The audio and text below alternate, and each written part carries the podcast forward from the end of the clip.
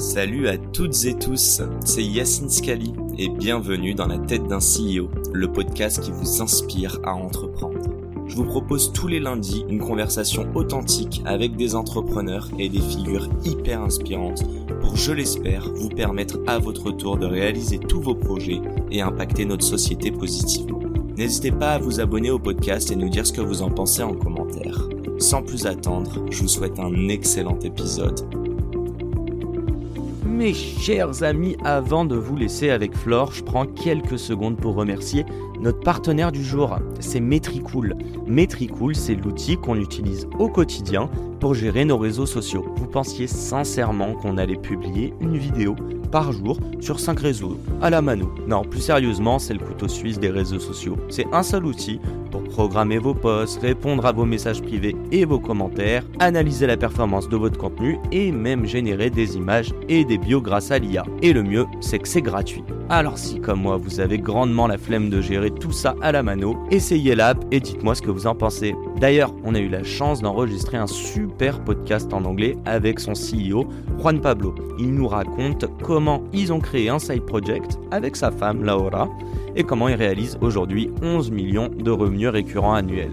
Et tout ça sans lever un seul euro et avec une équipe 100% en remote. Bref, on est super content d'avoir leur soutien dans notre mission vous inspirer à entreprendre. Encore un grand merci à Metricool de nous permettre de réaliser cet épisode et on vous laisse entre les mains de Flore.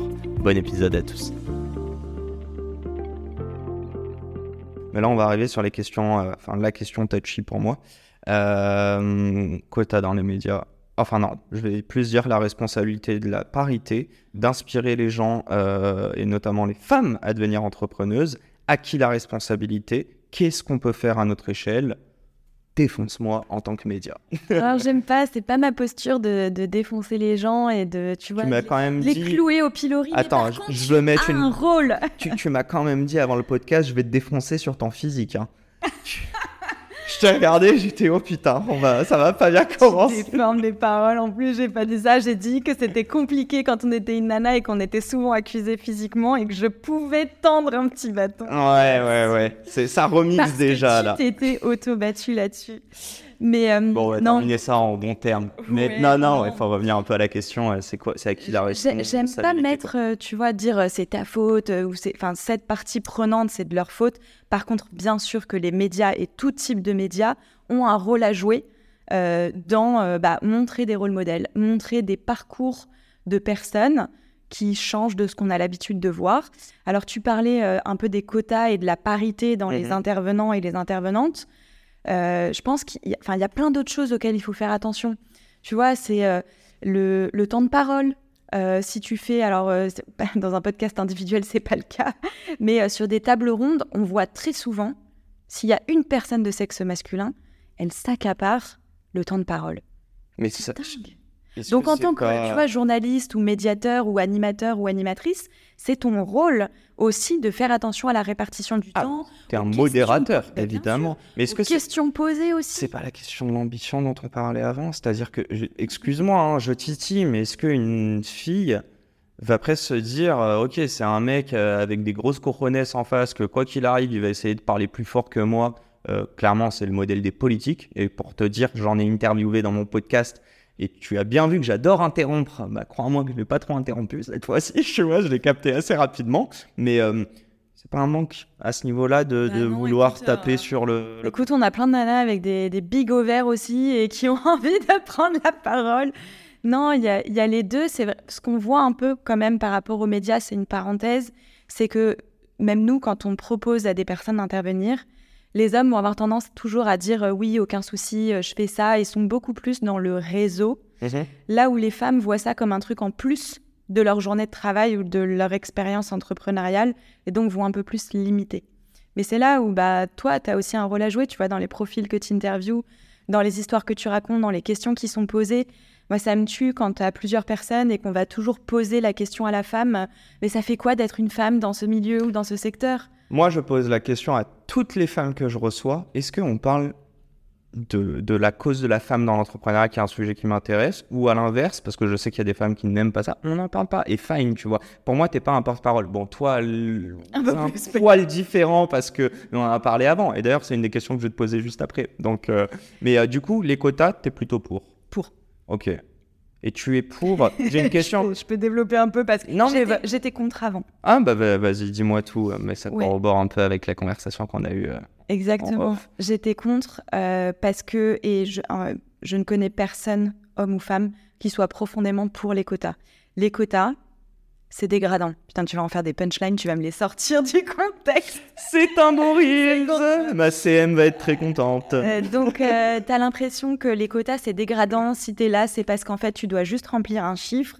Donc, c'est dégradant, un quota femme ou un quota même juste minorité au sens large. Mais, Sauf que. voilà, mais, et c'est là où j'ai changé d'avis, en fait, si tu ne mets pas de quota ou si tu ne fais pas de la discrimination positive, mais il se passe rien. Ça, ça évolue très, très, très lentement et il se passe rien. Donc, à partir d'un moment, les quotas, ils sont pas faits pour durer. Les quotas, ils sont là pour être une mesure court-termiste, pour inverser une tendance Mhm. et parce qu'on sait que quand tu atteins un plateau des 30% d'une minorité, ensuite, ça va augmenter de façon naturelle. Et l'idée, c'est d'avoir une meilleure représentation et une meilleure représentativité de la société au sens large, tout simplement. Mais tout comme dans des milieux euh, du CAIR, par exemple, il faudrait plus d'hommes.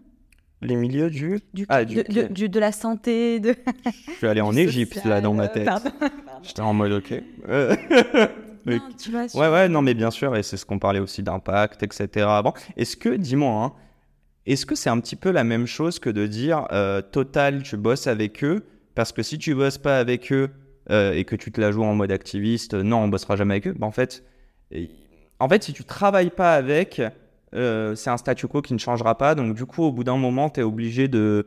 euh, je, vais, je vais aller faire euh, éteindre un peu ou ne pas écouter tes valeurs, mais pour justement faire du bien derrière. Je sais pas si tu vois ce que je veux dire. Ouais, je vois tout à fait. Très gris encore. Ouais, moi, c'est ma position. ok. Peut-être que je changerai d'avis. hein. Heureusement, on évolue aussi dans le temps. Je respecte totalement et même je soutiens à 1000% euh, les personnes qui, justement, font le choix de ne pas travailler avec certaines organisations. Aujourd'hui, ma position, c'est si tu veux faire bouger les lignes, pour le coup, tu dois le faire euh, avec les gens et tu dois les embarquer avec toi. J'ai- tiens, j'ai une question sur le quota dans ce cas-là. Mm. Euh, Est-ce que, clairement, féminisme, euh, je- j'en suis. Je, clairement, je prône la parité 50-50. Est-ce que, selon toi, je devrais faire, euh, à l'heure actuelle, on doit être à euh, 70-30 en termes d'auditeurs, hein, déjà, de, de femmes. J'aimerais savoir, euh, 70 hommes, malheureusement, Mm. est-ce que je devrais carrément inverser et faire 70% de mes invités qui sont des femmes et 30% des hommes, ce qui n'est plus de la parité? Ouais, du coup, non. Euh, non. Pour moi, déjà, il faut que tu fasses euh, ce que tu sens, ce que tu as envie de faire. D'avoir la parité, c'est bien. Et surtout, notre positionnement, euh, le mien ou celui de Willa, c'est pas il faut inverser la société pour en faire une société matriarcale. Hein. C'est pas euh, des femmes par les femmes pour les femmes. C'est euh, hommes et femmes. Faisons que les femmes aient la vraie même position que les hommes, ce qui est très très loin d'être le cas aujourd'hui. Merci d'avoir défini le féminisme, et c'était le but de ma question. C'est que je pense qu'il y en a qui croient que le féminisme, c'est d'inverser la tendance. Évidemment, il y a une tendance à inverser, mais à équilibrer. Exactement. Mais je respecte aussi les personnes qui vont être plus extrémistes dans leur position. Pour Parce que tirer c'est le exact- curseur. Exactement, pour que ça arrive à la balance. Il, il faut de, de tout le monde partout. Euh, putain, il est 32, mais j'ai quand même une ou deux petites questions. Ça va, je peux croquer? Ok. Je voudrais savoir, c'est quoi le message que tu aimerais adresser à toutes les femmes qui doutent pour se lancer? Ou le message que toi, t'aurais aimé entendre? Bah, ça peut être un peu de conseil Un peu aussi. les deux. Ouais, un peu les deux. Pour moi, ça se résume en un mot, c'est oser. Euh, ça fait très bateau, mais vraiment de se dire ose, ose pour ne pas regretter. Teste, échange avec des gens, parle-en autour de toi, tu vas mûrir ton idée. Euh, tu vas pas rester euh, huit ans dans le salariat en te disant ah mais tiens si j'avais su je me serais lancé. Ose. Très clair. Euh, et putain, oser. Non, je déconne. Mais oser, du coup. Le Z. Euh, oui, avançons. Euh, Est-il plus dur d'entreprendre en tant que femme plutôt qu'un homme? Alors, bah, comme tu l'auras compris, au début, je pensais que non. Et aujourd'hui, ouais, beaucoup plus. C'est beaucoup plus dur, euh, ne serait-ce que euh, on nous a souvent appris dans notre éducation euh, à rester à notre place. Donc c'est toujours plus dur aussi de sortir du cadre, d'oser. Et en même temps, l'environnement est tellement biaisé. Quand tu veux lever des fonds, quand tu veux aller faire un prêt bancaire, j'ai une entrepreneuse que j'ai accompagnée il y, a, il, y a, quelques semaines qui me disait en rendez-vous bancaire, la première question que le, le banquier, donc c'était un homme. Vous avez un mari? Ouais. Que fait votre mari dans la vie? Alors que jamais tu poses cette question à un entrepreneur homme. Tu vas, mais que fait votre femme dans la vie? Et je, enfin, et si elle n'a pas de mari ou de femme? Bon, alors ça, c'est encore un sujet. Mais non, mais c'est moi, c'est les premières questions que je me pose. C'est genre, c'est tellement gênant. C'est comme dire quand t'es petit à quelqu'un de gros, est-ce que t'es enceinte quoi? Évidemment, je l'ai déjà fait. Mais tu vois ce que je veux dire Non, mais tu vois. C'est la honte. Non, mais là, tu vas sur des sujets encore plus loin. Enfin. Ouais, mais je me dis, il est implicite et les gens s'en foutent, quoi. Ils posent cette question. Et donc, euh, donc c'est encore plus dur euh, quand tu es une nana. Tu vas à un salon et euh, tu es une femme, pour peu que tu sois jeune aussi en âge, tu as des partenaires, des, de potentiels clients qui viennent et qui disent Bon, il est où le CEO Je suis là. On t'a déjà prise pour. On t'a déjà demandé merci de me présenter ton boss. Ce sont les histoires, tu vois, que les entrepreneuses nous, nous rapportent.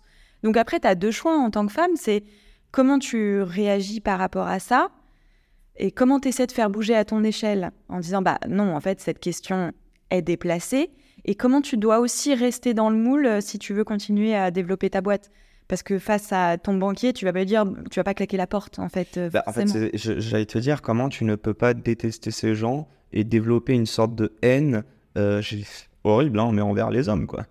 Genre, comment tu arrives à ce niveau-là en te disant, ok, ils sont cons, mais tout le monde n'est pas con, euh, je suis tombé sur des mauvais, mais en gros, c'est le système bancaire sera peut-être pas pareil demain. Bah, tu prends sur toi. Euh, tu peux à des moments.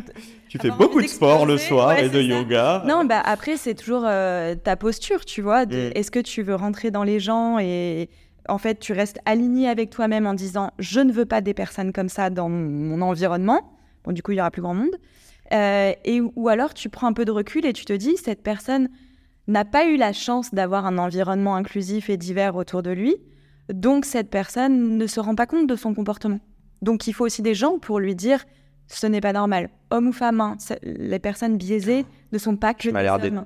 Tiens, gentil, parce qu'en fait, toi, tu pars du principe, ben, on revient un peu à ça. Je parlais d'ignorance, mais oui, en fait, toi, tu dis, euh, bah, en fait, si tu, si tu restes à échanger... humaine aussi. Hein, oui, mais si tu restes dans ton écosystème avec que des personnes féministes qui sont convaincues, qui sont ouvertes d'esprit... Bah, t'es biaisé après aussi. Alors ça fait du bien hein, de faire ce type d'intervention, tu sais, pour te dire, en fait, ça va, le monde n'est pas fini. Mais si tu veux, encore une fois, faire bouger la société, tu dois faire bouger tout le monde. T'as de l'espoir Ouais.